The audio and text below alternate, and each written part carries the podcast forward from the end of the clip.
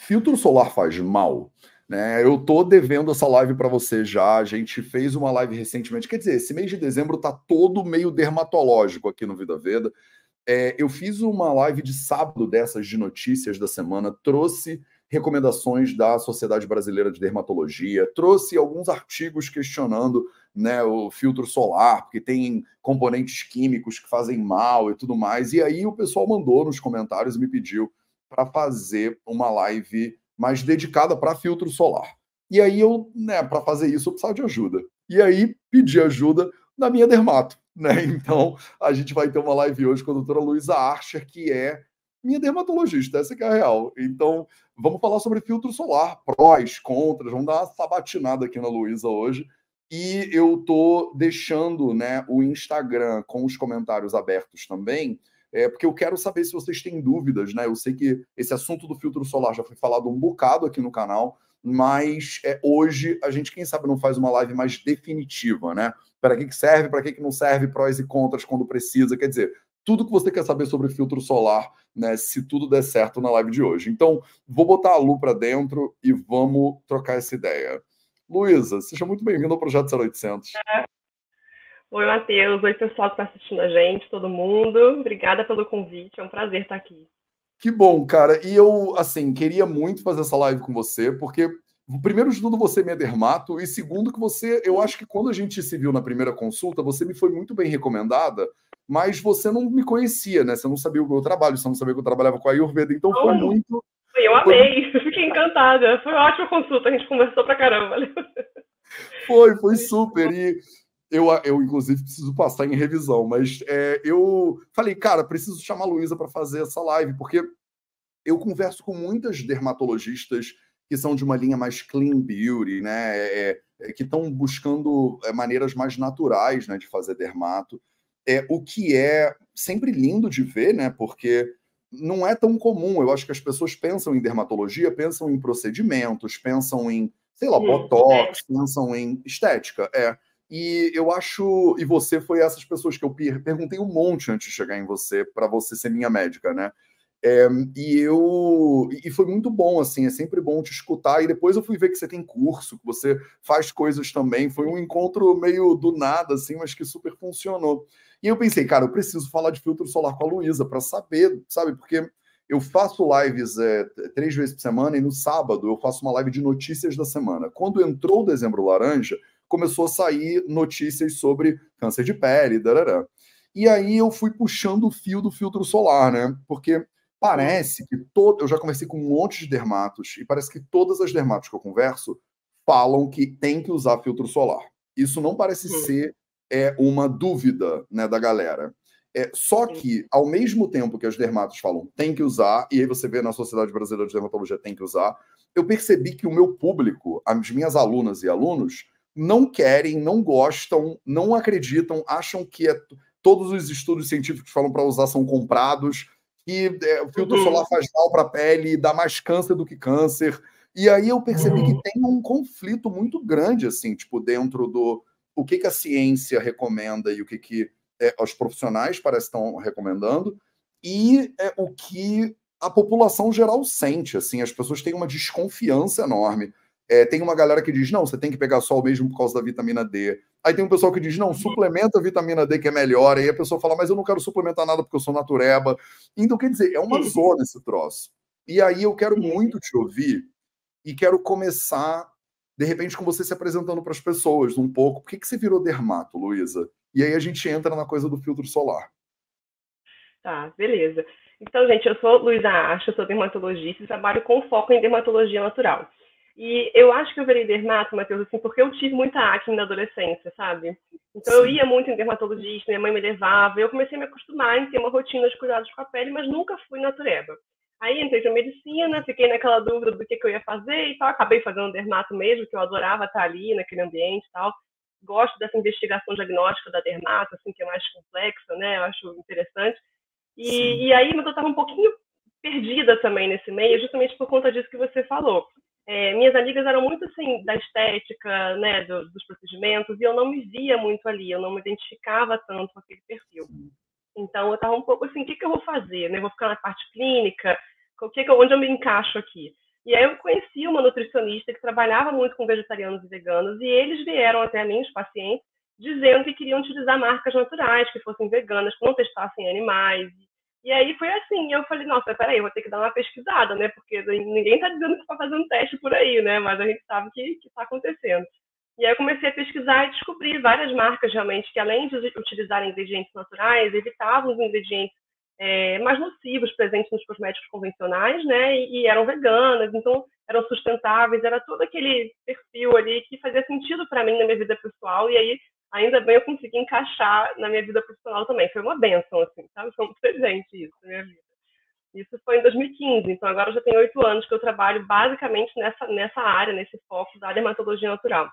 E na dermatologia natural, a gente evita utilizar vários ingredientes nocivos presentes nos cosméticos comuns, como conservantes, fragrâncias artificiais, é, é, petrolatos, tanto ingredientes que podem ser nocivos para a nossa saúde a longo prazo, e esse longo prazo é porque os estudos lá atrás não conseguem avaliar né, uma toxicidade tardia, eles avaliam mais uma toxicidade imediata antes de lançarem um produto, então, de fato, tem coisas que a gente vai descobrindo ao longo do, do uso, dos anos de uso, né? E os cosméticos entram num rol assim de produtos que a gente usa a vida inteira, todos os dias, né? Uma quantidade importante assim de produtos. A pele tem uma absorção, então ao longo da vida toda você vai absorvendo um pouco daqueles ingredientes ali. E aí hoje vários estudos científicos trazem esse questionamento de alguns ingredientes terem um potencial de disruptor endócrino, porque eles mimetizam um pouco ali alguns hormônios, como estrogênios, etc. Isso poderia interferir no nosso metabolismo endócrino ou tem um efeito basicamente de bioacumulação no nosso corpo, então eles se acumulam ali e ninguém sabe muito bem os efeitos disso a longo prazo, mas são detectados né, na corrente sanguínea, por exemplo, em outros órgãos, às vezes tecido adiposo, de gordura. E aí, enfim, a gente evita esses ingredientes. E alguns filtros solares químicos entram nesse grupo de ingredientes que estão a saber linda, né? Alguns já têm até um efeito mais comprovado, mesmo como disruptor endócrino, outros ainda estão nessa investigação, e tem muita essa possibilidade também, essa possibilidade real para vários ingredientes, né, de um impacto ambiental. Então, são esses dois porquês, né, esses dois motivos, uma questão de saúde a longo prazo e uma questão de sustentabilidade. É por isso que a gente evita esses ingredientes nocivos nos cosméticos convencionais. Mas, de fato, é um caminho muito solitário para a gente esse estudo, sabe? É por isso que a gente criou o curso online de dermatologia natural, porque né, a gente estudou sozinho ali com artigo científico, pesquisando uma coisa ou outra em livro, conversando com farmacêuticos, estudando aromaterapia, estudando fito, é, fitoterapia, né, e juntando ali as pontas para fazer sentido para a dermato. Aí a gente criou o curso online para facilitar para todo mundo, né? Sim, é, é, porque é isso, assim, eu estou vendo nos comentários aqui, por exemplo, Mama Pátia Mergulho Interno disse, não uso cosméticas com químicos. Tentei várias vezes protetor, mas ainda não encontrei um bom. Tem um monte de gente dizendo, não uso protetor e todo mundo diz que eu sou louca. A Ana Macedo está falando, tudo que vem da indústria química e farmacêutica eu desconfio. E eu acho que, assim, uhum. tem um, algumas coisas que você falou que eu quero desdobrar com você e te ouvir um pouquinho. Mas, efetivamente, se a gente olhar para a história da medicina moderna, é muito louco como tiveram é, elementos que, na época que surgiram, as pessoas diziam que tinham um efeito conhecido, controlado, e demorou um pouco de tempo e a gente percebeu que não era bem assim. Por exemplo, 1898, tipo, mais de 100 anos atrás, vendia-se morfina na farmácia. E a gente uhum. usava morfina para tratamento pediátrico. E quem produzia morfina era a Bayer. Então, tem, tipo, na internet, você pega vidrinho de morfina da Bayer e companhia sabe? É, 1898, 1919, tipo, um pouco mais de 100 anos atrás, a Marie Curie, lá na França, descobriu o Radium. E uhum. eles criaram um creme que chamava Radior, que as mulheres passavam Radium na pele e tem propaganda é. desse troço, né? Tipo, propaganda da mulher passando Radior na pele e brilhando a pele dela, porque falava, passe Radior, sua pele fica brilhante. Eles demoraram para descobrir que era radioativo e fazia mal. Então, é, é interessante porque eu entendo esse trauma uhum. intergeracional da pessoa pensar. Tipo assim, não passa essas coisas na pele, porque no passado minha avó passava não sei o que lá e ficou doente, não sei quem passava, não sei. Uhum. E sempre demora um pouco, né? Todas as mulheres têm que usar pílula contraceptiva, aí depois de um tempo falam. Anos, é. dá câncer, então não sei o que lá. É, é. Então, é a toxicidade tardia. É. essa coisa que você falou do curto prazo com longo prazo, eu queria te ouvir um pouquinho mais, porque eu tenho um monte de gente que está aqui e que só quer saber uso ou não uso, mas eu acho que é importante a gente dar uma base para a pessoa entender por que, que é difícil né, para você ser uma dermato é. natural. Né? É, você falou é. assim: os estudos é, observam o impacto de curto prazo, mas o de longo prazo a gente não sabe muito. Fala um pouquinho mais sobre o que, por que isso é importante para as pessoas. Eu acho importante isso também, Matheus, porque aí a gente entende por que, que existem essas controvérsias, né, assim, na, na dermatologia, na medicina, né, assim. Eu sou a favor de filtro solar, mas um filtro solar natural com uma composição segura, né? Então, já dando esse, esse, esse spoiler aqui. a gente vai chegar lá. Existem essas alternativas, né? É, mas assim, é que é isso, essa toxicidade tardia, a gente não consegue avaliar com os estudos de toxicidade antes de lançar o produto, porque é coisa realmente assim de anos de uso muito tempo de uso. Então, é, acaba que se avalia mesmo mais na prática, mas os estudos continuam né, avaliando ali, até porque existem várias doenças hormonais que estão tendo essa incidência aumentada. Né? Assim, então, endometriose, síndrome de ovário policístico, acne da mulher adulta, tiroidites, infertilidade, né? várias questões hormonais que estão se tornando mais presentes. É claro que existe uma questão do diagnóstico, que é um pouco mais fácil né, da gente fazer hoje, né, tem mais critérios talvez, mas também existem fatores externos, né? E cosméticos, essa exposição a cosméticos é um deles, a alimentação também é outro, né? O estilo de vida como um todo, né? E, e na indústria cosmética, que eu acho até um pouco diferente da indústria farmacêutica em si, porque quando a gente fala de farmacêutico, né, você está falando de um medicamento, às vezes a pessoa não tem outra alternativa. Mas o cosmético é uma coisa meramente opcional, assim, ou é pressão social, né? Então, isso tem que ser muito considerado. Não vai se colocar em risco por causa de uma coisa que você está usando ali só para ficar né, mais bonito, para atender a uma expectativa. É muito comum em relação aos esmaltes, por exemplo, que a gente recomenda que a pessoa não use. Não existe uma alternativa natural, né, assim, de esmalte. É sempre um pouco tóxico. Tem opções menos piores, mas nada de unha, você tá dizendo. De unha, é, é. E é algo que, assim, a gente não tem a menor necessidade disso, mas é muito cultural, muito cultural. É difícil a pessoa parar de usar, sabe? Sim. Mas tem vários ingredientes ali já com uma toxicidade comprovada. E tem gente que usa toda semana, por exemplo. Né? O filtro solar, ele fica ali no meio do caminho, porque de fato ele tem relação com câncer de pele. Então, é por isso que a gente não, não recomenda deixar de utilizar. Mas nesse universo de, de, cosméticos naturais, hoje em dia existem várias marcas muito bacanas, sabe? Uma composição ótima, de confiança. Então, os produtos têm eficácia comprovada, com testes clínicos, fator de proteção 30, tudo certinho ali, funciona, não é também que não funciona e não tem nenhum ingrediente nocivo para a saúde, pelo menos nenhum que até hoje se apresentou como Sim. nocivo. Basicamente são ingredientes naturais, ali dentro 95, 98% de ingredientes naturais na fórmula, inclusive até os conservantes também se priorizam conservantes mais naturais, os, os, filtros são filtros físicos, né, que são os filtros de barreira. Filtro físico é a mesma coisa que filtro mineral. A gente usa óxido de zinco, dióxido de titânio, eles fazem uma barreira física. Então, por isso que às vezes fica aquela camada um pouquinho mais branquinha, mas também tem várias estratégias hoje nesse universo natural para melhorar isso. Então, tem produtos com cor, produtos mais fluido, enfim, então cada vez se avançando mais, né? E esse é o tipo de filtro que eu recomendo utilizar, né? Mas a questão dos testes clínicos é isso, assim, o teste de toxicidade imediata, ele avalia mais alergia. alergia é, claro, um potencial de toxicidade, mas alergia, ao nosso ver, na dermatologia natural, se você parar de usar, está resolvido o problema, né? Parou, não tem mais alergia, resolveu a toxicidade tardia, esse efeito disruptor endócrino, ele ainda é meio que um mistério, sabe? Porque ele vai agindo ali de forma insidiosa, mexendo um pouco ali no seu metabolismo. Não é que você vai ter um piripaque do dia para a noite, mas aquilo vai tendo ali um efeito que você nem percebe às vezes, sabe? E aí, na dúvida, se existe uma alternativa que não tem esses ingredientes, eu, eu não vejo por que não optar por ela. Né? Assim, isso não serve só para o filtro solar, mas para o sabonete, para os sérums de tratamento, para o hidratante, para tudo, desodorante, né? Então, é, é, isso que eu acho que gera essa controvérsia, sabe? Assim, tem gente que não acredita nesses estudos de toxicidade tardia, acha que é exagero, ah, mas não, a Anvisa não proibiu, mas isso é uma questão também, por exemplo, tem outros, a Anvisa é aqui do Brasil, né, que faz a nossa fiscalização e regulação dos produtos comercializados. Mas, por exemplo, a, a europeia já, já, já proibiu alguns ingredientes que aqui no Brasil ainda são liberados. Então, como Sim. é que é isso? Como é que pode? Todo mundo é gente, né? É. Então, é uma questão burocrática também, cabe a gente ter um senso crítico. Né? né? Muitas vezes, né? Então, é, é, como a, é como a gente no Brasil usa alguns é, defensivos agrícolas, que eu chamo carinhosamente de ofensivos humanos, é, que não se uhum. usa nos Estados Unidos, ou não se usa na Europa, ou não se usa na França. Esse, é, essa, é, eu acho que essa investigação é uma outra que, eu, que é muito boa, que é é, tem a Sociedade Vegetariana Brasileira, a Sociedade Dermatológica Brasileira, tem o, a Anvisa.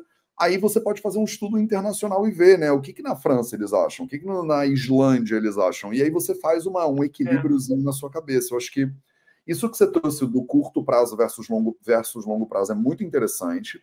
Eu acho que você falou um elemento que eu queria explorar um pouquinho mais, dois, na verdade. Um é a questão social. E eu percebo que realmente a gente, né, o Brasil é um país que culturalmente faz muita intervenção estética mesmo. Se você comparar com populações de outros países, até tão populosos quanto o nosso, a gente é um país que opta por fazer muita intervenção, de lipoaspiração até botox e tal, a gente tem muito. E é muito socialmente, sei lá, aceito, pressionado e tudo mais. É, e aí, quando você falou das unhas, um monte de gente perguntou: e batom? E maquiagem? E não sei o que lá. Existem marcas naturais de maquiagens, aí sim tem os substitutos, mas os convencionais também são muito ricos em metais pesados, chumbo, que são ingredientes que no dia a dia a gente não recomenda, assim, né, ter esse contato intenso. É isso que eu acho que gera essa desconfiança nas pessoas, de fato. A, gente, né, a partir dessa lógica, você ficar tendo contato com um ingrediente químico ali, sintético, né, todo dia, não é o melhor, assim, né, não, não é o natural, não é o esperado, né, da nossa saúde, da nossa natureza, né, então, é claro que os ingredientes, naturais também podem ter um potencial de toxicidade, né, se eles utilizados é, de forma incorreta. Essa questão dos óleos essenciais também é super preocupante, que muita gente fica usando também a 3x4, o óleo essencial também não é assim, né? Tem muitos estudos por trás disso também, não é uma coisa aleatória. Mas é, eu parto do princípio também que os ativos naturais são muito mais compatíveis, né, com a nossa pele e com a nossa saúde. É, tem uma tendência, obviamente, do natural ser melhor do que o mega químico, é, mas isso que você falou é importante a gente frisar, que não é porque é natural que o troço é saudável. Eu acho que as pessoas é. confundem a ideia de natural. Tipo, veneno de cobra é natural, mas não é saudável. Exatamente. Tá na, é. sua, né, na sua comida, sei lá. É, e... É, na, na, dose, né, na concentração que está, né, né, Isso é outra coisa, né? Tem, a, tem aquele elemento que é natural e não é saudável é, por si mesmo, e tem aqueles elementos que são naturais e são saudáveis, mas a dose faz o veneno. Então, até água, se você beber muita água, você tem uma intoxicação é. por água. Eu acho que esse nível de complexidade que a gente está trazendo ele é importante, porque senão fica muito superficial. Use tal marca, e aí quem não gosta de usar não vai usar mesmo, não vai parar para pensar. Quem gosta de usar, usa o cenoura e bronze mesmo, seja lá o que for e não está nem aí, né? Então eu gosto, eu acho importante a gente é, afundar um pouco nessa complexidade. É, e tem uma, um argumento que eu queria ouvir um pouquinho a tua opinião sobre ele, que é o matudo da câncer. Né? Quando a gente fala, se preocupa de passar um negócio mais natural, não sei o que, que é testado, dadada. a pessoa fala, ah, mas isso aí, água da câncer, respirar da câncer. Então, como tudo da câncer, eu vou passar aqui o que eu sempre passei e dane-se. Como se é, eu vejo muito isso quando a gente fala de alimentação, por exemplo. A gente fala, tenta comprar um negócio melhor. A pessoa fala, mas é que tudo dá câncer, eu vou comer McDonald's mesmo e dane-se. Né? Então, como é que Lu, eu não sei se seus pacientes já te buscam e já são meio iluminados assim e querem a coisa melhor, ou se você tem um processo de educação, quando alguém fala assim: "Ah, Luísa, para de ser exagerada, porque no final das contas tudo vai todo mundo morrer mesmo". É. Tem gente que tem realmente esse perfil, né? Assim. É. E, e, de fato, sem dúvida, vamos todos morrer um dia, né? Assim, mas é isso. Tem muito para onde correr. Mas a gente pode, assim, fazer o que a gente dá conta de fazer, né? Eu acho que é mais isso daí também, né? Assim, e o que faz sentido para a gente fazer, né? Então é isso. Essa questão da sustentabilidade também é um aspecto para mim, né? Porque eu acho que, que os filtros químicos eles têm uma, uma, contaminação ali dos corais, né? Uma, uma mudança no ecossistema aquático, então não é nem só algo que impacta diretamente na sua vida exclusivamente, né? É algo que impacta na vida de todos e a longo prazo, depois que você tiver morrido, inclusive. Então é um problema maior do que só, só você. Mas, mas eu vejo também que assim, na prática, né, na dermatologia, eu até fiz um vídeo esses dias falando sobre essa questão da campanha do Dezembro Laranja, né? E o câncer de pele é o câncer mais comum aqui no Brasil, o tipo de câncer mais comum aqui no Brasil. Ele representa 33% dos diagnósticos de câncer, assim, um terço né, dos tipos de câncer, de todos os cânceres, é o câncer de pele. E na prática a gente vê muito isso, assim, sabe? Na geração que pegou muito sol, que era moda também, sempre essa questão também, né? A gente critica a indústria farmacêutica, mas a gente também tem que ter esse questionamento, essa crítica com relação a essa cobrança social, essa coisa da moda, da estética, né? Porque essas pessoas se arrependem muito de terem pego esse sol. A gente vê isso no dia a dia do consultório mesmo. Assim, as lesões surgem basicamente em áreas fotoexpostas, não todos os tipos de câncer, né? Existem alguns tipos de câncer que têm uma questão, um aspecto mais genético e eles podem surgir em área não fotoexposta também. A área fotoexposta é aquela que teve contato com o sol, né? Mais frequente. Geralmente rosto, colo, braços que ficam mais expostos. E a gente percebe esse dano solar na pele, por exemplo, nas mulheres, a gente vê isso na área aqui do sutiã.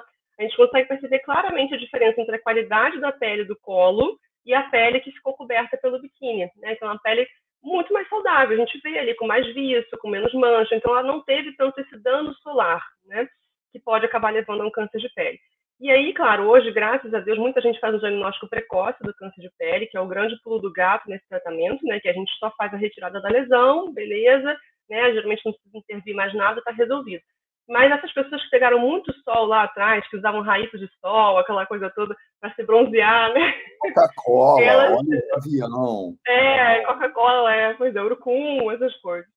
Elas ficam muito incomodadas com a, com a, necessidade de todo ano ter que retirar uma lesão. Porque aí começa a pipocar um monte. Assim, sabe? Tem gente que tem 20, 30, fica cheio de cicatriz, e toda hora naquela aflição, aí faz a biópsia, espera o resultado da biópsia. Ah, será que só, saiu só com a cirurgia? Ou será que dessa vez foi pior? Então, você imagina você passar por isso 10, 20 vezes, assim, todo ano, né? Por causa de um raio de um filtro solar que você não usou, né? Mas outro questionamento das pessoas que me trazem também, que é muito comum, que eu gosto de trazer três pontos para explicar melhor. As pessoas me falam assim, mas o sol não é natural? E sol é natural. Eu não sou aquele tipo de dermato também que fala para a pessoa fugir do sol. Eu acho isso péssimo. Acho que o sol é saúde mental, é bem-estar, é alegria, né? Atividades de lazer, todas envolvem o sol. Então, outra coisa é você ficar lá fugindo do sol para ficar com a sua pele bela, não faz sentido, né? Também tem que ter um equilíbrio na vida, né? Assim, ninguém quer ter um câncer, ninguém quer ficar também todo enrugado, danificado, mas não dá para você ficar, não dá para deixar de viver, né? É isso. Tem que curtir também, tem que encontrar esse equilíbrio. É, mas a questão do sol ser natural, hoje tem três aspectos que impactam nessa, no que seria o natural do sol. Né? O primeiro deles é o dano na camada de ozônio, então a incidência do sol hoje é muito maior do que seria naturalmente. Né? Esse dano na camada de ozônio acontece mesmo pela emissão dos gases né, na atmosfera por conta da nossa poluição. Então, é, é a camada de ozônio protegeria ali essa incidência, o planeta Terra, né, de uma incidência mais acentuada, então, por exemplo, na Austrália, que tem um buraco na camada de ozônio na Austrália, lá é o lugar de maior incidência de câncer de pele. Não é coincidência, né? Assim, é, é por conta desse buraco. Né? Então, eles estão muito mais, coitados, assim, né? sujeitos a isso por conta da incidência do sol. Um outro aspecto é que hoje a gente vive muito mais tempo, então a gente vive ali às vezes 90 anos, 100 anos, né? muito mais tempo também de exposição solar e de dano solar do que seria o nosso natural, de fato, há uns anos atrás, né? Mas acho que ninguém está afim de, de, viver menos tempo também por causa disso, né? E, e o terceiro ponto é a globalização. Então, a gente vê hoje no mundo pessoas de pele muito clara, olhos claros, um fototipo mais claro, que a gente diz, né? Morando numa região de um clima muito tropical.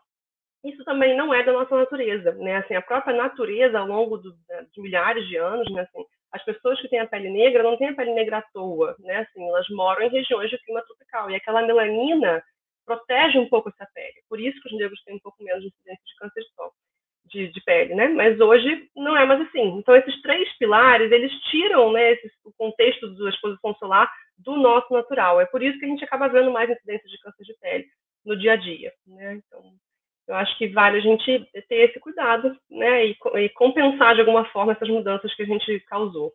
É, eu acho que tem dois elementos que na literatura ficam muito claros e que eu acho que são importantes para as pessoas. O primeiro deles é o câncer de pele e o segundo deles é o envelhecimento. Então, eu acho que uhum. tem muito dado já também demonstrando como a exposição é, excessiva à luz solar ela aumenta a velocidade de envelhecimento da pele também, né? Então, tem aquela imagem clássica do, da pessoa que dirige é. muito, que metade do uhum. rosto está mais exposto ao sol e é completamente outro ser humano, né?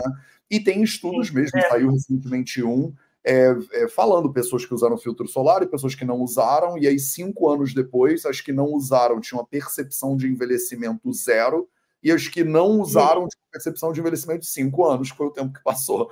Então, fica claro que, do ponto de vista da longevidade, quer dizer, eu quero ter uma pele mais saudável durante mais tempo. Parece que a proteção solar ela é um fator.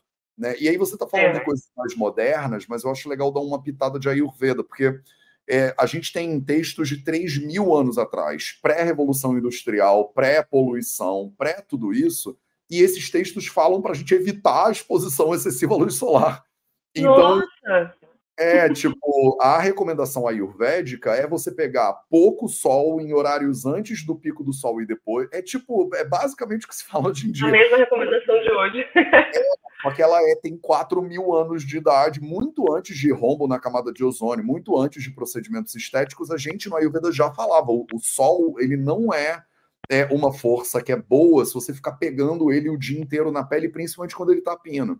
É, por exemplo, no, uhum. na Índia, que é um país tropical onde esse conhecimento evoluiu, eles também têm verão quente pra caramba, inverno mais fresquinho, e eles diziam, no verão, de novo, 3 mil anos atrás, no verão você deveria evitar a exposição à luz solar, porque é muito forte o sol e ele envelhece. A gente fala que ele agrava o vata, ele dá um monte de problema no corpo. Então, é, existe essa ideia de que a gente não deveria se expor tanto assim à luz solar. Ao mesmo tempo, então a gente fala de câncer de pele hoje em dia, fala de longevidade, e ao mesmo tempo parece que a gente já sabe que a exposição à luz solar também ela é saudável por um monte de coisas. Então, exposição ao primeiro sol pela manhã é um bom regulador de cortisol, por exemplo. Então, se a pessoa ela uma vida muito estressada, né, pegar luz solar matinal parece ser excelente né, para a saúde da pessoa.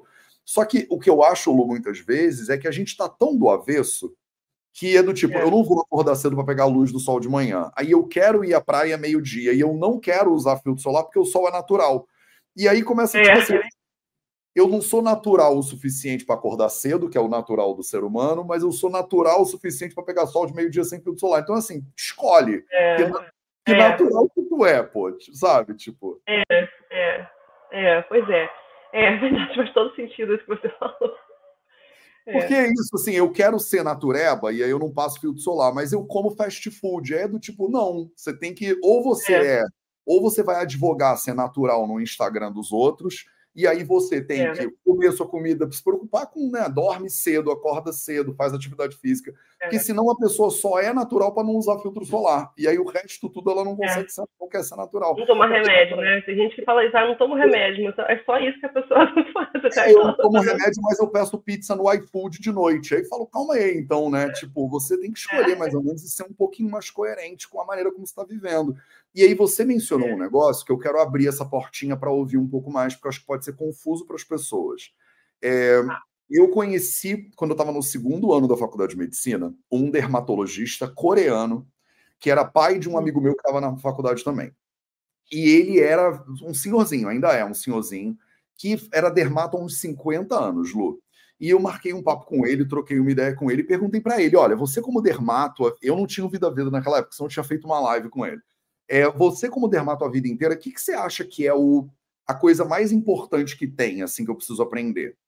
E foi muito louco, porque ele falou para mim que ele achava, na experiência dele, que o que mais bagunçava os pacientes que ele via na clínica era o uso de desodorante, creme hidratante, sabonete, shampoo, coisas que a gente aplica na pele. E eu Nossa. fiquei é, eu fiquei bolado com isso. Eu falei, como assim? Tipo, shampoo, desodorante, eu uso essas coisas todas. E aí eu fiz um teste comigo e fiz o, o tradicional ayurvédico durante dois meses. Eu só segui o que estava escrito nos textos clássicos, que não tinha nada dessas coisas, e parei de usar desodorante, shampoo, sabonete e tal durante. Foi um, foi um momento bem difícil e interessante para minha experiência pessoal. Mas uma das coisas que ele argumentou é essas coisas todas têm um potencial disruptor né, dos seus hormônios. E você comentou isso no início da live também. Você falou, tem algumas dessas substâncias que são disruptores endócrinos. Eu queria que você falasse é. um pouquinho mais sobre o que, que significa ser um disruptor endócrino, para quem nunca ouviu isso antes. É, porque eu acho que a gente falou um pouquinho de câncer de pele, a gente falou um pouquinho sobre envelhecimento da pele. Eu acho que você já a gente ainda vai falar um pouquinho mais sobre que marcas ou o que, que você sugere normalmente para as pessoas, mas eu queria abrir um parêntese para te ouvir sobre o que, que é disruptor endócrino e por que, que isso é importante para a gente saber. Uhum. O disruptor endócrino é um ingrediente que ele pode mimetizar, ou seja, ele pode parecer, né, é, similar a um hormônio natural do nosso corpo. E aí, com isso, ele, ele pode desequilibrar, bagunçar um pouco o nosso metabolismo hormonal. Isso não é algo muito perceptível fisicamente, assim, no primeiro momento, né? Porque, como eu falei, a pessoa não vai ter um piripaque do dia para a noite, mas ao longo dos anos pode acabar favorecendo, facilitando o surgimento de alguma doença hormonal, ou mesmo ter algum tipo de câncer que tem relação com hormônios. É isso que ainda vem sendo muito investigado também. Mas o efeito de ruptura endócrina já é presente para alguns ingredientes, assim, parabenos, para os, para os parabenos, né, a classe dos parabenos. É um deles, tem os fitalatos também, que são substâncias também bem comuns, que fazem uma fixação, são pacificantes também, são bem comuns em cosméticos. É, esses que já estão mais assim, em evidência, muitas marcas já têm começado a evitar. Né? Comum a gente ver ali 0% parabeno, esse tipo de coisa. Mas tem outros conservantes também, tipo metil-isotiazolinona, alguns liberadores de formol, que são conservantes também que estão presentes em cosméticos convencionais, que a gente também não recomenda nesse uso diário. A gente não recomenda nunca, né? Mas a gente sabe também que esse uso diário, todos os dias ao longo da vida, é pior ainda, porque é isso que vai favorecer essa penetração na pele e essa absorção pelo corpo. Então, o efeito de ruptura endócrina é o principal deles hoje em dia, assim, que a gente mais fala, né? Existem outros potenciais de toxicidade, como eu falei, essa questão da bioacumulação no corpo, nos tecidos adiposos, então a gente sabe que ali às vezes é um depósito de alguns componentes, alguns ingredientes que ficam no corpo da pessoa.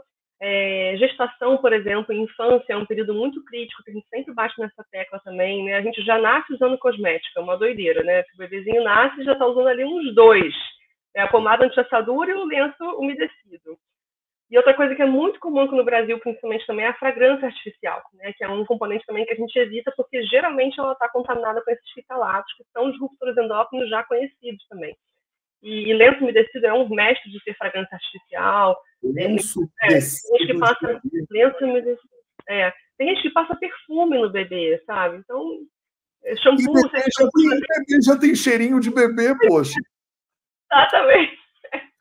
Não, e tudo essa questão do equilíbrio que a gente vem falando, né? Assim, você vai trocar a sua saúde, né, a saúde ambiental por um, por um perfume, não é imprescindível, né? Não é um medicamento, é tá numa outra esfera ali. Cara, esse médico, ele chumbava muito o negócio do perfume. Eu usava muito perfume. eu usava Esseniac. Ele falava. E, é, eu usava Esseniac. eu já sei muito. E eu e, e ele e, e, era muito louco porque, enfim, o cara muito experiente com dermato e na Coreia, na Coreia do Sul, onde ele mora em Seoul, as pessoas fazem muito procedimento também, né? Então é um país muito conhecido por usar essas coisas todas. Uhum. E aí ele falou é, alguma coisa do tipo assim, você já reparou que você espreia o perfume no pescoço e quantas pessoas têm problema de tireoide hoje em dia? E eu fiquei, mas não é possível que isso tenha a ver. Não é possível que o perfume e aí eu fui dar uma olhada e realmente, tipo, tem perfumes que usam, por exemplo, o musk, né, o almíscar, ele era antigamente sintetizado de um hormônio de um antílope. E aí realmente uhum. tem muitas coisas que são fragrâncias que estão tiradas de hormônios de animais da natureza e que a gente espreia no corpo. E eu fiquei muito bolado com esse troço. Eu parei de usar perfume, nunca mais usei, tipo, desodorante, é, perfume, essas coisas. Também pra caramba, né? Desodorante tem várias opções naturais também. Eles não são antitranspirantes, né, como os desodorantes convencionais, mas eles seguram bem a questão do odor. E a gente vê que nessa transição do desodorante convencional para o natural, o corpo demora mesmo algumas semamas, alguns meses para fazer a adaptação. Então, no começo, a gente sua um pouco mais ali, no, né, depois o corpo regula aquela sudorese. Né? É eu... Não, eu fedia como se eu fosse um urso fazendo crossfit, assim, era um negócio horrível. E, e melhorou, depois de um tempo melhorou. Hoje em dia eu sou um ser humano. E assim, tem, uma, é. tem uma coisa é, que eu acho que eu entendo que para homem é mais fácil também, para mulher a cobrança social é absurdamente maior. Sim. Mas eu, eu assumi para mim, tipo assim, olha, eu sou um ser humano, eu sou um bicho, eu tenho cheiro de bicho mesmo, eu não vou ficar com cheiro de semiac. Parem de querer que eu seja cheiroso o tempo inteiro. Porque as pessoas falam, não, porque homem cheiroso é a melhor coisa que tem. Eu falei, sim, mas tipo, eu também sou animal, né? Então eu tenho que ter algum cheiro de ser animal. E eu não vou ficar espreando um troço que no, hoje a gente não sabe se dá problema, mas no futuro vamos saber que dá problema na tireoide. É. Para você pois é. achar é. cheiroso, dane-se, entendeu? Então eu, eu tive que me é. rebelar contra esse rolê, porque foi muito. E assim, de novo, para mim, como homem branco, hétero, é muito mais fácil me rebelar e falar dane-se, é. porque as pessoas acham que a minha barba branca é um charme. E mulher é. de cobrança. A gente fica já taxada de bruxa, maluca, sei lá.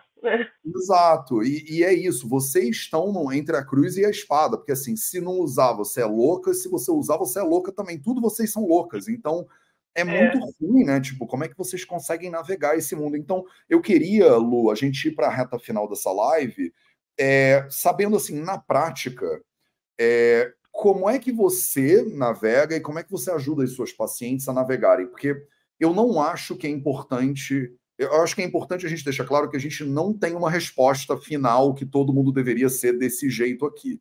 Né? Vai ter gente que vai fazer Sim. botox, vai ficar feliz fazendo botox, vai achar, eu acho que é legal. Vai ter gente que vai ficar passando filtro solar desse do da, que vende na praia e beleza. Mas, assim, não, eu não queria parecer que a gente está querendo dizer como é que a pessoa deveria ser, porque a gente realmente não tem todas as evidências científicas de o que, que é mais seguro ou menos seguro. Mas como é que você, como mulher carioca, que tem um monte de pacientes, com certeza a maioria dos pacientes devem ser mulheres também, como é que você navega e ajuda elas a navegar de maneira prática isso tudo, sabe? Tipo, porque é muito uhum. difícil. Sim. Sim. É, eu acho que é muito importante isso que você trazeu, assim, trouxe, né? De maneira prática isso tudo, né? Porque às vezes a gente vê também, você deve perceber isso na sua prática, as pessoas estressadas em, em gabaritar essa cartilha da saúde, da sustentabilidade. Isso também não é legal, não é o caminho, né? Não é a ideia não é a gente ficar estressado tenso com isso para, né? não existe essa garantia, né? Da saúde perfeita, isso não existe. A gente faz o que a gente dá conta de fazer, né? E, e é claro que vale a gente se priorizar né, na vida, assim, ainda mais no mundo como hoje, em que a gente é engolido, né? Muitas vezes pelo trabalho, eu vejo isso direto no consultório, os pacientes estão muito sobrecarregados, mulheres especialmente né, que estão muito inseridos no mercado de trabalho, atendo muitas mães também, e é muito importante esse autocuidado, né, global, assim, da saúde como um todo, alimentação, saúde mental, exercício físico, cosméticos também, né, sempre ali de uma forma leve, fluida, se respeitando os seus limites, o que, que a gente dá conta de fazer. É, mas a maioria das pacientes que vêm até mim hoje já buscam essa cosmética natural, e elas me perguntam, né, em sugestões de produtos e tal, e existem infinidade de marcas aqui no Brasil de cosméticos naturais. Eu vou citar algumas aqui até que trabalham com produto solar, que são ótimos também. E muitas vezes até pacientes vão viajar para fora e falam, ah, o que, que eu trago de lá? Eu falo, olha, sinceramente, são poucos produtos que eu falo, ah, esse só tem lá. Alguns são mais baratos lá, né? Se essa marca europeia, por exemplo, alguma coisa assim. Mas hoje em dia a gente tem muitas opções aqui no Brasil. Né? Então, de protetor solar, por exemplo, as marcas que eu mais gosto são a BioArt, é uma marca ótima, já bem antiga de cosmético natural. Você me sugeriu a BioArt também. Foi isso que eu sugeri? Foi a, bio, ó, a, bio, a BioArt e a Simple Organic foram duas marcas que você me sugeriu. Eu comprei o sabonete ah. da Simple e achei ótimo. E, e, eu gosto dessas coisas em barra também, em vez daquela coisa que tem um monte de plástico. E a BioArt você Sim, me sugeriu. É. A embalagem, por exemplo, da BioArt, isso é muito legal nessas marcas naturais também. São embalagens de plástico verde, reciclados. Então, essas marcas todas têm essa proposta também é, na maioria, né, um pouco mais minimalista, né, assim, então de, de, de, produtos que sejam versáteis, né, assim, então maquiagem, por exemplo. Tem muito produto que pode ser blush, sombra e batom. O mesmo produto, vem aquele, aquele redondinho ali, você passa, é ótimo. Porque você não, a embalagem de papelão, então você não tem um descarte muito alto de várias embalagens. Isso é muito legal também. Então, Bioarte tem opção de protetor solar físico, né, com cor e sem cor. Tem um protetor infantil também. Tem uma outra marca que eu gosto muito que chama Quintal Dermocosméticos, que tem um protetor. Quintal, tipo quintal da casa? Quintal de quintal, é, Quintal Dermocosméticos, é. Tem dois protetores, um com cor e um sem cor também, bem sequinhos para verão, assim, para quem tem a pele oleosa, é uma boa opção. Tem uma marca chamada Herbia, que também tem um protetor ótimo. Tem outra chamada BioBio, que também tem. Uhum. É, tem outra chamada Solvi. Então, você vê, esses, essas são todas de protetor em loção, né? Não estou nem falando de protetor em bastão ainda, que eu também adoro protetor em bastão. Essa é outra dica que eu costumo dar para os pacientes. Assim. O protetor em loção, aquele fluidozinho, é uma ótima opção para o nosso dia a dia. Né? Pelo menos fator mínimo de proteção de 30 já está suficiente. A gente bate muito na tecla do não fica focado no fator tão alto, né? mas sim na, na utilização do protetor. Então, aplicar o protetor, aplicar duas camadas, então você passa uma vez e passa outra por cima para garantir que uniformizou legal, né? quando você vai mais para o sol. Assim e reaplicar a cada quatro horas ao longo do dia, porque ele dura ali umas quatro horinhas, então se a pessoa continuar exposta tem que reaplicar. Ou se tiver assim, muito sol, né, tá caminhando, fazendo um esporte ao ar livre de horas ali, reaplicar sempre depois que mergulhar ou depois que suar muito, que aí o produto acaba saindo. Mas os protetores em bastão, eles têm uma aderência maior na pele. Vários deles, inclusive, foram desenvolvidos por surfistas, justamente. Né? Então, Sim. uma marca chamada Ozu, Ozu, Ozu mas eu é, acho que o Ozu, eu acho que eu, eu fui ver e ele não era vegano, aí eu para mim não funcionava. Ah, sim, é verdade. Eu acho que ele tem cera de abelha. É. Tem é, outra marca chamada Rayo também, que é em Bastão. Acho que é isso, da Ozu. Tem a Rayo também, que é em Bastão. É... Tem outra marca chamada Blue Eye. Esse não é em Bastão, mas eu fui de surfista e lembrei também, que essa também foi outra que foi desenvolvida por surfistas. Enfim, tem muitas marcas legais, assim, hoje no mercado, é, eu sabe? Na, eu fui na Natural Tech esse ano e tinha... Uhum, também tá falar. E tinha uma, um stand de um filtro solar de bem surfistão, assim, também, que era um negócio meio... Que antigamente, eu lembro, quando eu pegava onda que eu era adolescente, a gente passava hipoglós na cara. Tipo. É, o hipogose é o óxido de zinco, né? Assim, que é o filtro que a gente usa nos filtros químicos. Só que ali ele está numa concentração muito alta, então fica aquele super branco, né? É, e tá com outros branco. ingredientes ali que, que não é legal, assim, não é natural, né? Por causa disso. Sim. Ô Lu, mas e, e, o que, que seria uma rotina, então, para você, é, que você costuma recomendar ou você mesma faz, de é, skincare que seria saudável? Você falou agora do filtro solar, então eu estou entendendo que para a maioria das pessoas, filtro solar é algo recomendável, na sua opinião, só que você deveria buscar um filtro natural e você mencionou um monte de marcas aqui que no Brasil tem. Né, obviamente, tem pessoas que a gente tem alunos em mais de 54 países, então as pessoas vão estar perguntando, e na Islândia, e no Japão, e nos Estados Unidos, e deve ter marcas também nesses lugares, só que eles vão ter que pesquisar. A gente não vai né? De repente segue lá, doutor, arroba doutora Luísa com Z Archer. Agora você me deu assim, uma ideia, sabe? Eu acho que eu vou fazer um post com algumas marcas de fora, porque eu atendo muitos pacientes online, Estados Unidos e Europa também.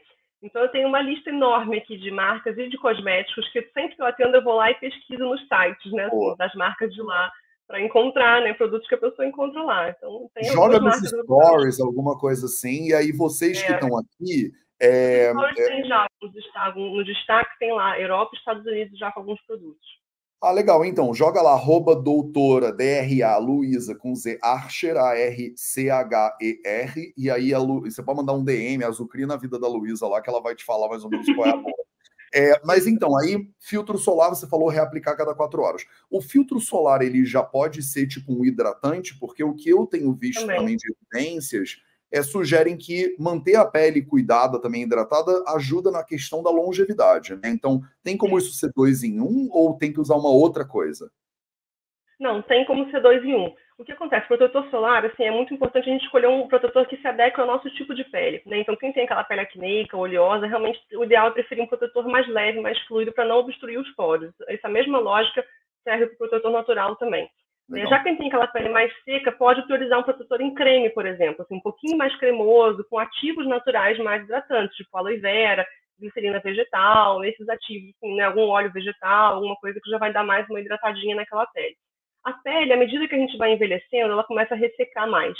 Ela não consegue regular também a oleosidade. Né? A pele do rosto costuma ser um pouco mais oleosa, mas a pele do corpo, especialmente, a gente vê ressecando muito né, ao longo da vida.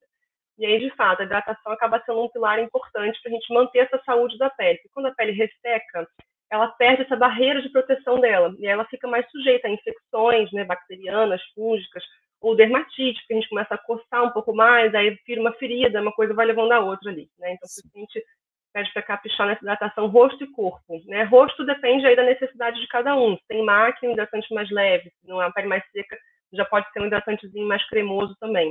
Isso digo à noite, né? De dia, eu acho que hidra... na maior parte das vezes eu tento já deixar um protetor adequado para aquela pele ali, porque a gente já pula uma etapa, né? Já facilita a vida da pessoa também e é menos em embalagem, mais uma vez, né?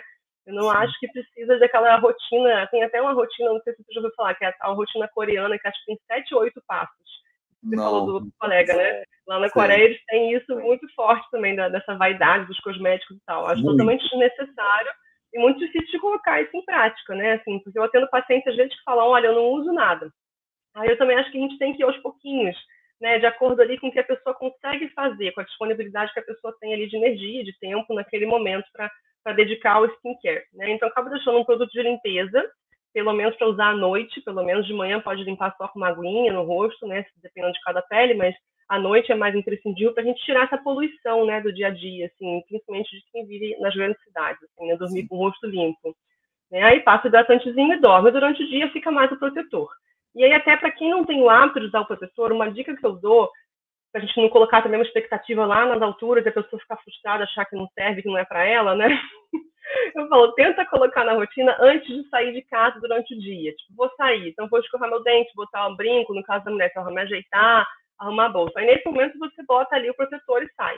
Não fica pensando também, ai, tá nublado, ai, será que vai fazer sol? Deixa eu olhar aqui na previsão, porque aí já começa a ficar difícil, você não vai conseguir dar sequência nisso na vida, né? Tem que realmente tentar se tornar um hábito.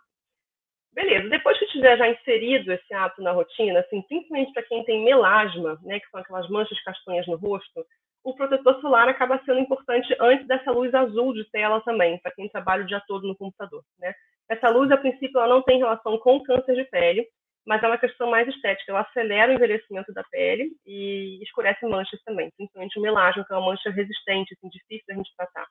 Então, a gente pede para quando a pessoa já estiver engrenada ali de passar o protetor antes de sair durante o dia, tentar ter uma rotininha de passar todo dia de manhã, né? Assim, que aí já fica ali protegido independente da atividade que vai fazer, porque a luz azul também não era uma coisa né, prevista na nossa natureza. Né? Total, total. E ainda mais essa uh, muita proximidade né, com a fonte emissora de luz e Sim. muito é. contínuo né, a exposição. É, o Lu, e você recomenda, porque a Sociedade Brasileira de Hematologia também e muitas outras fontes recomendam o uso de algum ácido, né, ou vitamina C, alguma coisa, é, que seja, não sei se todo dia, uma vez por semana, e os retinoides. Você podia só falar se isso faz parte da rotina que você costuma recomendar? Na dermatologia natural, a lógica faz parte, mas não esses ingredientes especificamente. Assim, né? A vitamina C é um antioxidante. Então a gente recomenda vários antioxidantes. Existem vários. Aí na natureza existem vários antioxidantes. Né? Assim, vários. vários extratos, óleos vegetais, óleos essenciais, vários deles têm esse potencial antioxidante que vão somar na proteção solar, né? Porque o sol em excesso na nossa pele, ele, ele faz aquela produção de radicais livres, né? Que, que vão danificar, acelerar o nosso envelhecimento. Então, a ideia do antioxidante é justamente combater esses radicais livres gerados pela exposição solar excessiva, proteger a nossa pele ali, o nosso organismo dessa, dessa exposição intensa. Então, a gente não costuma usar vitamina C sintética porque tem outros ingredientes naturais com, com potencial antioxidante legal também. E geralmente a gente usa esses ativos pela manhã, principalmente, para justamente somar nessa proteção solar. Então, os antioxidantes entram na rotininha da manhã. É, às vezes podem estar juntos, até do próprio hidratante. Alguns filtros naturais também já têm alguns antioxidantes ali na composição.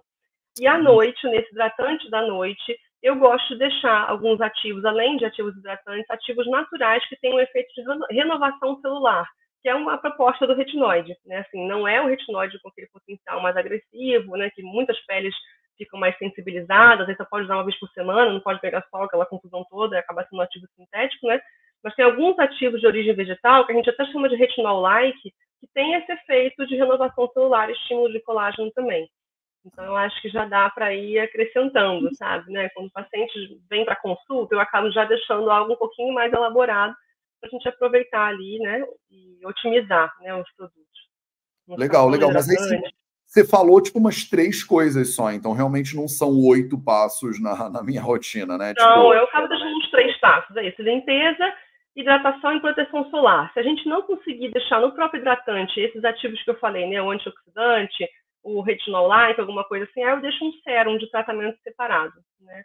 Esse hidratante, a gente usa a palavra hidratante, mas às vezes o sérum pode ser hidratante também. O sérum, na verdade, é só o veículo que a gente usa, né? Eu gosto muito desse veículo em sérum aqui no Brasil, porque aqui o clima é muito, menos aqui no Rio, o clima é muito úmido, né? E é uma coisa cremosa, a gente fica meio melecada, assim. É. Só tendo paciente de Brasília também, por exemplo, aí eu já mudo um pouco essa conduta, porque eu sei que lá é muito seco, né? Impressionante. E aí a gente tem que caprichar mais na hidratação. É interessante. Mas, você... claro, tem gente toda é. dermato é. que eu converso é meio ayurvédica, assim, porque na prática vocês sabem, né, que tipo, é o que você falou agora, no lugar é mais é. úmido, no outro lugar é mais seco, o tratamento é tem que ser diferente. Numa estação, é. outra, o tratamento tem que ser diferente. Então, eu acho lindo esse movimento que a gente está fazendo de forma que eu vejo com todos os profissionais de saúde que eu converso na direção de uma medicina mais é, feita sob medida para a pessoa, né? É, e a gente agora está chamando de medicina de precisão, né? Essa coisa de você que é o Ayurveda sempre foi, você entender que essa pessoa ela é de um jeito e a outra é de outro, que é meio óbvio, é, mas... Eu, todos os pacientes, é, eu tenho, por exemplo, eu uso muito fórmula manipulada, né, para conseguir mesclar esses ativos naturais. E aí eu tenho uns protocolos, assim, uns guias que eu uso, mas assim, eu sempre mexo, sempre mexo, assim, impressionante, sabe? Eu nunca bota ali, ah, tá pronto, tá, essa aqui é a receita, acabou, sabe? Eu sempre mexo, ah, eu acho que essa pessoa vai gostar mais daquele sabonete ali, às vezes pelo próprio óleo essencial, se a pessoa me falar que gosta mais ou menos de cheiro, sabe? Então, tudo tem que ser adaptado, né, para que a pessoa consiga colocar em prática aquela rotina ali de cuidado dela com a pele, né? E muitas vezes, quando a pessoa me procura, ela já tem uma queixa, ou acne, ou rosácea, ou melasma. Então, nesses produtos, eu acabo tendo que entrar também com ativos coreadores naturais, ativos calmantes naturais, ativos anti-inflamatórios naturais, né? E aí tem infinidade também. Então, quando a pessoa vem até a mim, eu já tenho, já estou acostumada a ter que dar uma elaborada na rotina, porque geralmente tem outras questões além né, dessa questão de envelhecimento. Legal, maravilhoso. Cara, Luísa, obrigado pela tua companhia, pela presença, pelo conhecimento todo. Eu acho que já demos mais um passo, né? Esse mês eu ainda vou falar com mais uma dermato, ainda tem mais live. Eu vou fazer uma live inteira sobre evidências científicas sobre retinóides, porque as pessoas me perguntam muito e eu vou trazer o que, que, o que tem aí, que tem, eh, tem estudo falando que, né, de, estudo de caso falando de morte por aplicação de ácido retinóico. Tem umas coisas bem é, chocantes, assim. É, tópico? Bem, é, tópico.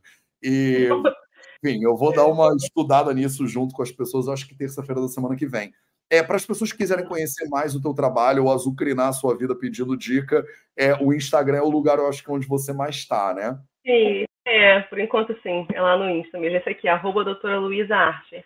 Boa, beleza. Para a galera que está assistindo a gente no Insta, então, bota Luísa Archer né, no Instagram. E para a galera que está no YouTube, dá para você ver aqui, né, o arroba dela, mas eu vou botar na descrição desse vídeo no YouTube também. Lu, obrigado pela sua presença e pelo carinho. Estou tentando conciliar nossas agendas para eu marcar minha consulta contigo. Não estou conseguindo até janeiro. Estou ah, é? batendo cabeça aqui até janeiro, mas vou falar com a sua secretária e a gente vai marcar esse negócio. É, tá obrigado bom, pela é. presença de todo mundo. Né? Fala, desculpa, eu te cortei. Não, que a gente rever essas pintas todas, né? Porque esse é outro Exato. aspecto importante que a gente nem comentou, né? Mas é, esse diagnóstico precoce, essa avaliação anual ali das pintinhas é fundamental. É, eu vou na luz só para todo mundo saber, porque eu sou muito pintado, eu pareço uma, uma onça, né? E aí a gente faz essa avaliação, tipo, de não, tá tudo certo, pode ir para casa, volta no que vem.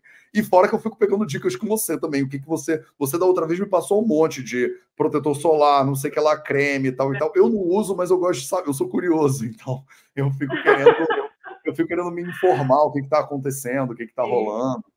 Maravilhoso. Muito bom, muito bom. Obrigado, Lu. Obrigado a todo mundo. Esse foi o Projeto 0800 de hoje. Um beijo para vocês e até a próxima. Tchau, tchau. Um beijo.